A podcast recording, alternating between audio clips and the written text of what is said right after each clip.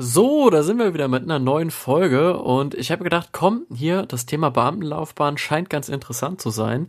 Ich habe nämlich vor ein paar Tagen hier auf meinem Account einen Post rausgehauen, von dem ich eigentlich dachte, dass er vielleicht gar nicht so gut ankommt, weil die Leute das ja irgendwie auch schon wissen, wenn sie Lehramt studieren, aber dann bin ich nochmal in mich gegangen und habe auch die Reaktion von den Leuten gesehen, dachte so, komm, anscheinend muss ich da noch so ein bisschen mehr Inhalt raushauen, weil das alleine, das zu benennen, genügt ja gar nicht. Und ja, wie sah das Posting aus? Das war eigentlich nur so, ich sag jetzt mal, erster Schritt Beamter auf Widerruf, zweiter Schritt Verbeamtung auf Probe, dritter Schritt, ja, Verbeamtung auf Lebzeit. Fertig. Und weil man damit ja nicht so viel anfangen kann, dachte ich mir, okay, fülle ich das Ganze mal noch ein bisschen mit Leben und ja, gehen so ein bisschen darauf ein. Äh, schlussendlich ist ja das Referendariat für viele nach dem Studium, egal ob Bachelor- oder Master-System oder halt eben erstes Staatsexamen, ist das ja einfach eine, eine, der, der erste Halt und der erste Step in die Schule. Natürlich neben äh, Praktika, die man ja schon im Studium genießen darf. Und das Referendariat dauert ja im Normalfall 18 Monate. Klar, es gibt ein paar Ausnahmen. Je nach Schulform kann das auch mal variieren, dass man ein bisschen kürzer unterwegs ist. Es gibt beispielsweise auch in Hessen 21-monatiges Referendariat. Dann gibt es teilweise auch 24 Monate. Aber im Regelfall bist du anderthalb Jahre, also 18 Monate unterwegs mit einem ja relativ stabilen Einkommen ähm, für eine Ausbildung, also wenn man das mal einfach mit anderen Ausbildungsberufen vergleicht, klar, man hat natürlich das Studium vorneweg und hat schon sehr lange ähm, keine Gehälter dafür bekommen. Kriegst du aber 1500 Euro im Schnitt. Natürlich, da gibt's auch noch ein paar Besonderheiten für den Beamtenberuf, da komme ich auch gleich nochmal drauf zu sprechen. Das heißt, du hast in der Form aber eine Besoldung, kein normales Angestelltengehalt.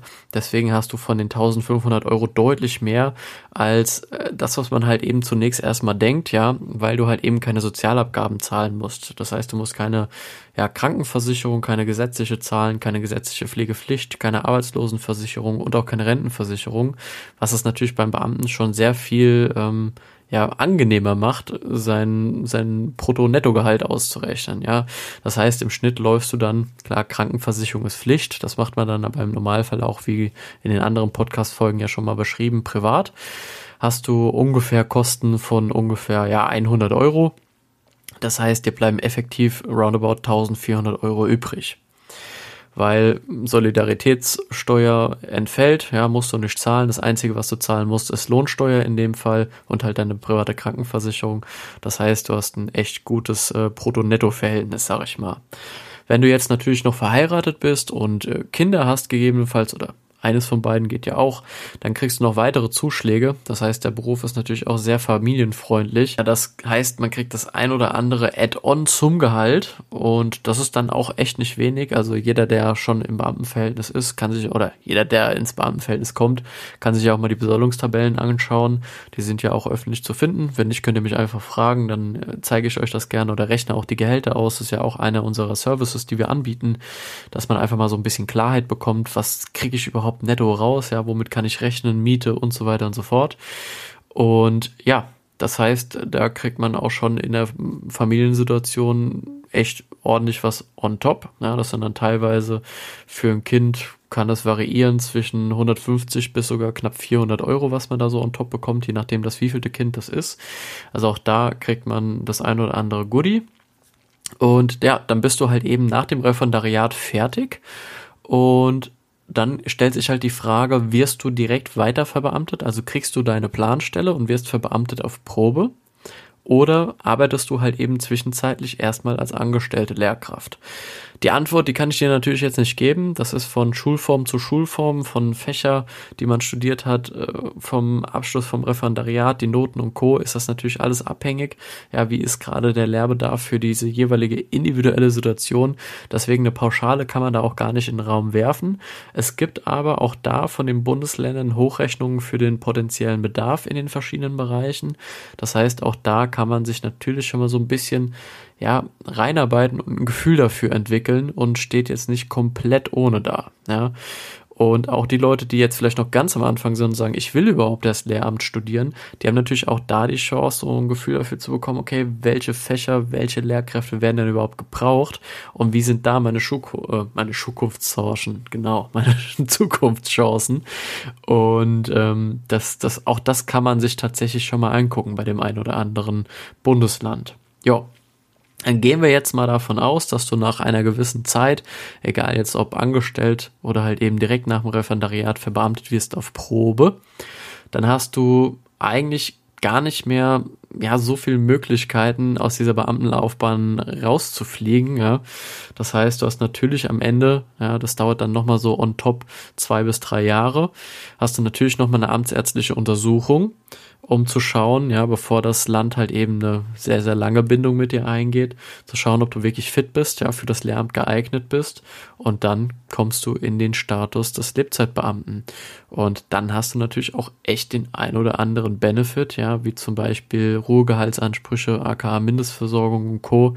Das heißt, auch da, wenn dir was passiert, bist du schon mal echt ähm, ein Stück besser abgesichert, wie wenn du jetzt in einem gesetzlichen Rentenversicherungssystem wärst. Schon mal ein Benefit, und du hast natürlich auch die Möglichkeit, jetzt nicht in Zukunft von einer Rente zu profitieren, sondern von einer Pension, wenn du dann es geschafft hast. Also beispielsweise 65. Lebensjahr, 67. Lebensjahr, je nachdem, wann du halt eben gehst, kannst du mit einer Pension echt ein gutes Einkommen auch in deinem ja, Ruhestand haben. Aber auch da, das ist ja Teil meiner Beratung, sage ich den Leuten auch schon immer, man soll sich jetzt nicht sich das als ja rundum glücklich Lösung vorstellen. Ne? Also auch die Mindestversorgung ist halt jetzt nicht das Wahre, ja. Also da fehlt halt auch schon noch was. Das heißt, das sollte man nicht einfach auf die leichte Schulter nehmen und gar nichts machen. Auch da berate ich natürlich und erkläre das, was da halt eben fehlt, ja. Und da gibt es echt gute und auch günstige Lösungen, um da was zu tun in jungen Jahren. Und das Thema Altersvorsorge, da will ich eh nochmal eine eigene Podcast-Folge zu machen. Auch das ist natürlich ein Riesenthema, ja, weil pauschal, wenn man wirklich 40 Jahre durcharbeitet, und das ist immer die, die Grenze dafür, dann kann man heute schon garantieren, dass mindestens etwas über 1000 Euro fehlen. Und das ist dann halt auch immer scheiße, ne? Nur weil man einen Tag älter ist, auf einmal 1000 Euro weniger im Portemonnaie zu haben und wer weiß, was dann 1000 Euro überhaupt noch wert sind und wie sich bis dahin die Pensionsansprüche überhaupt verändert haben. Das heißt, auch da investieren und Altersvorsorge ist auch für, für Lehrer und Beamte halt eben mega wichtig. Und ähm, das, wie gesagt, nochmal ein eigener Podcast, weil auch da wurde schon oft gefragt, weil die Leute wollen was tun, haben aber gar nicht ja, die, die Muße oder auch gar nicht die Kompetenz zu entscheiden und ja, machen dann halt einfach lieber gar nichts, als dass sie überhaupt was machen, was ich halt immer schade finde, weil das ist meistens noch viel schlimmer, als äh, überhaupt einfach irgendwie anzufangen, ja, und sich da langsam reinzuarbeiten. Aber auch da ja, berate ich ja, das ist ja mein, mein täglich Brot, die Leute da zu unterstützen und zu sinnvollen Lösungen zu führen. Genau.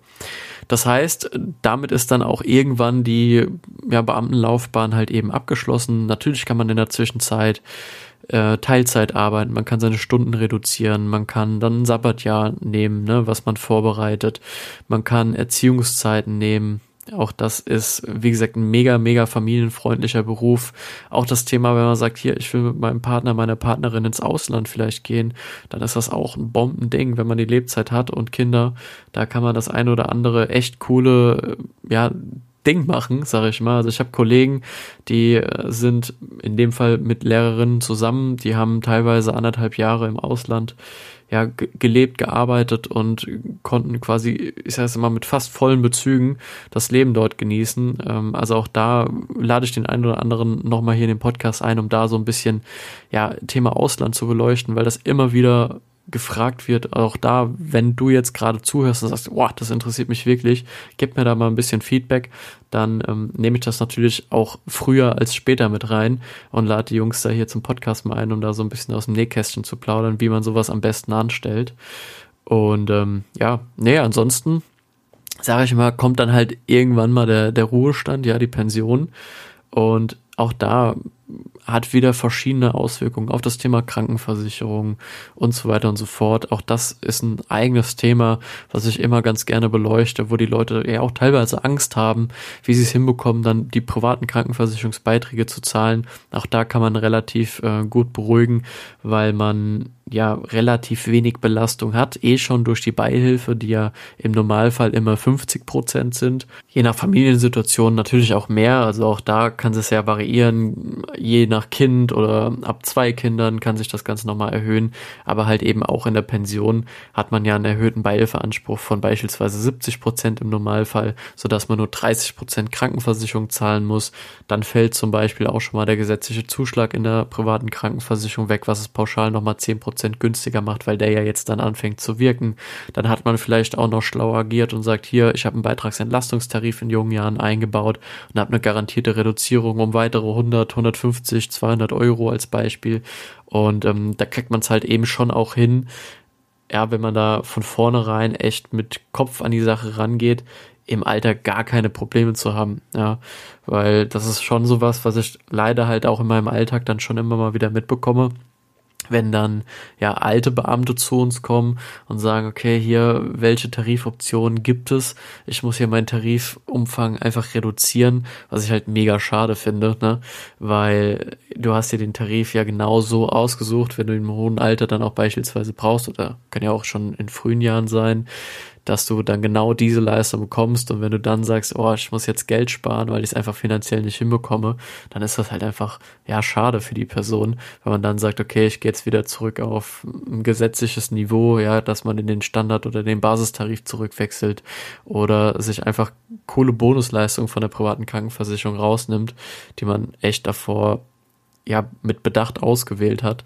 Deswegen gebe ich da immer, immer, immer äh, den Tipp, frühzeitig ähm, mit, ne, ne, mit der langfristigen Entscheidung einfach auseinandersetzen und nicht einfach die, die, die Hände vor dem Kopf äh, zuschlagen oder den Kopf in den Sand stecken und sagen, ja, mache ich später oder sonst irgendwie.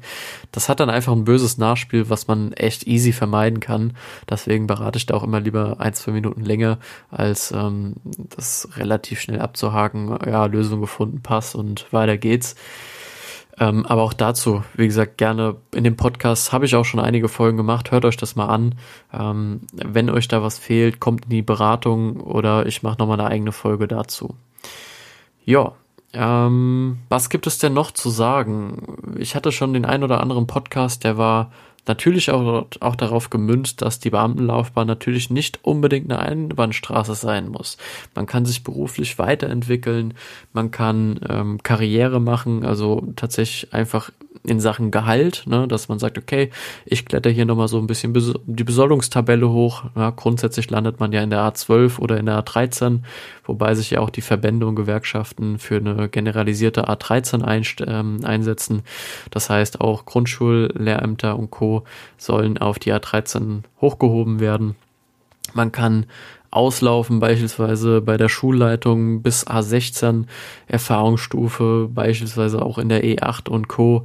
Ja, da, da ist ordentlich was drin, vor allem wie gesagt, weil Brutto-Netto ist natürlich die, die Spreizung sehr eng beieinander. Das heißt, dass der, der reine Bruttowert von so einem Gehalt ist natürlich etwas geringer ähm, als vielleicht in der freien Wirtschaft bei vergleichbaren Jobs.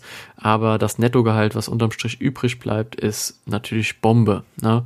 Also da hat man sehr wenige Abgaben und das ist dann schon echt, muss man sagen, brutal, wenn man sich einfach mal andere, andere Berufszweige anguckt, ähm, die natürlich auch für ihr Geld arbeiten. Ne? Und dann, wie gesagt, die Familienfreundlichkeit mit den Zuschlägen und so weiter und so fort ist echt top. Ne? Also da auch Empfehlungen, schaut euch mal die Besoldungstabellen an, zieht euch das mal rein, dass ihr einfach auch da finanziell planen könnt. Gerade auch wenn ihr sagt, hier beispielsweise Eigentum soll irgendwann mal kommen, ne? wie finanziere ich sowas? Ja, wer finanziert mir sowas? Auch solche Themen spielen oft eine Rolle in den Beratungen hier bei uns.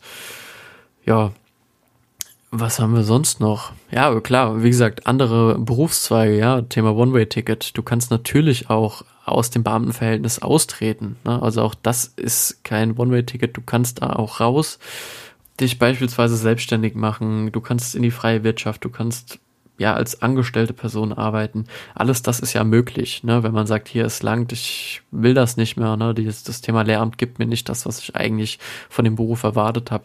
Da, da sind so viele Sachen möglich. Ich bestes Beispiel, ja, wenn man sagt, hey, ich will Comedian werden, ja, ich hatte ja den Herr Schröder hier mit dabei, auch sowas geht, ne, also viele Wege führen nach Rom, da, ja, habt auch keine Angst, einfach mal was zu wagen und, ähm, ja, am Ende des Tages geht ja auch immer darum, dass, dass ihr happy mit eurem Leben seid. Und wenn es auch da beispielsweise das Lehramt nicht mehr ist, es gibt eine andere Lösung. Ja, es gibt so viel, ob man Coach wird, Mentor wird, wie gesagt, ob man generell im Bildungswesen arbeitet, muss ja nicht in der, wie gesagt, in der Schule sein, man kann zu Verlegen gehen und so weiter und so fort. Also auch da es ist so vielfältig. Oder ob man bei einer Versicherung landet, auch das geht. Ne? Also wir haben auch Lehrer, die am Ende im Versicherungskonzern gearbeitet haben und das noch tun und auch gerne tun. Also von bis, ähm, da ist alles drin. In diesem Sinne sage ich auch für heute Tschüss und das war mal eine längere, so ein bisschen eine gefreestylte Episode. Ich hoffe, die hat euch auch gefallen. Wenn ihr davon mehr wollt, auch gerne, wie gesagt, einfach Bescheid geben und dann nehme ich die Themen mit auf, ne, lade die Leute ein, die ihr gerne hören wollt und gebe euch hier ein bisschen Content an die Hand. Ciao, ciao, bis zum nächsten Mal.